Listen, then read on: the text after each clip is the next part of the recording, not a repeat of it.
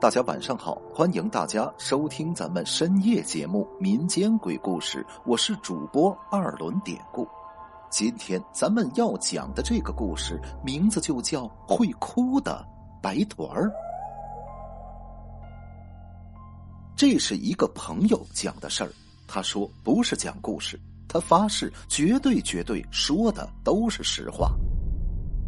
他说：“四十多年前，我大舅只是个十七八岁的社会小青年那时候，大舅啊不上学了，而是在一个武术馆学习武术。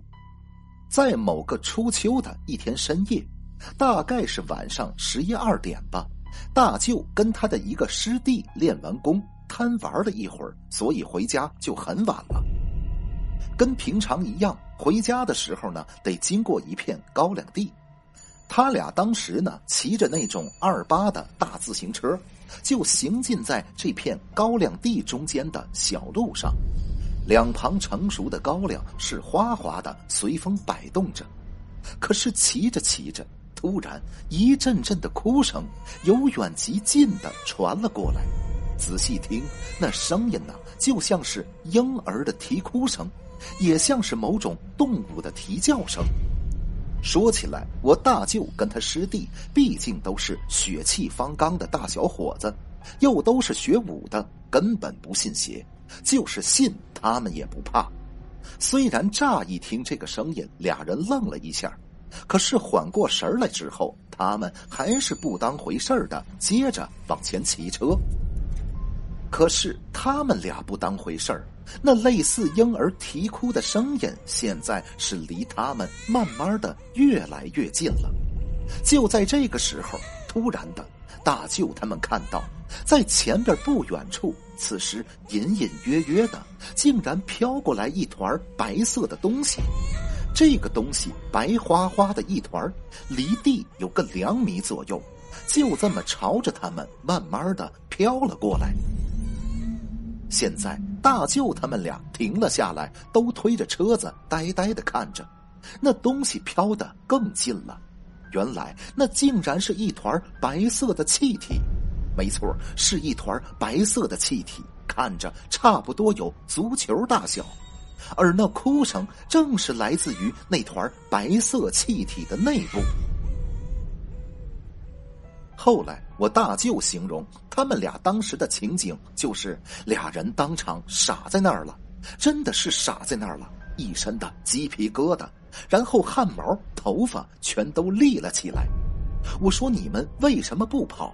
我大舅说：“跑，根本不可能，因为自己的腿下的已经都不是自己的了，那根本就迈不动啊。”更奇葩的是。后来，那团白色气体一边哭嚎着，一边开始围着他们俩飘，慢悠悠的就这么转了好几圈。再后来，不知道过了多久，那团东西开始慢慢的飘远了，速度呢比来的时候要快一点最后是连同那婴儿的哭声消失在了黑夜里。现在虽然那东西走了。我大舅他们已经说不出话来了，腿一软，扶着车的手一撒，俩人一屁股瘫坐在了地上，紧跟着一股尿骚味儿传了过来。原来他师弟已经吓得尿了裤子。到现在四十多年过去了，每当说起这事儿，我大舅就又是唏嘘又是懊恼啊。他说他很后悔。当时他就应该大义凛然的开口问问那团气体，问他是不是有什么冤情，然后问出了冤情，自己好替他报仇。因为大舅始终觉得他们让那团气体失望了。本来人家以为是来了俩英雄，没想到竟是两个胆小鬼呀。每当说起这事儿，大舅呢就叹气。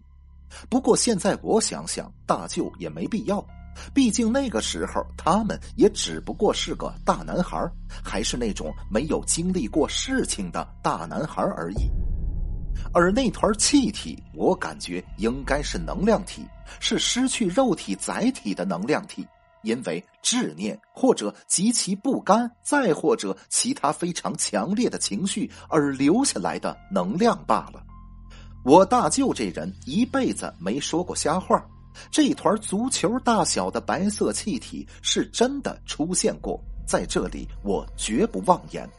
可是那东西最后何去何从，大舅他确实是不得而知了。好了，今天的小故事咱们就讲到这儿了。还是希望大家能通过订阅、点赞、转发、评论本专辑来支持一下咱们节目，分享故事、进群聊天您都可以加 PPT 五九二八八。节目最后，典故再次感谢您收听咱们民间鬼故事。那朋友们，咱们就下集再见。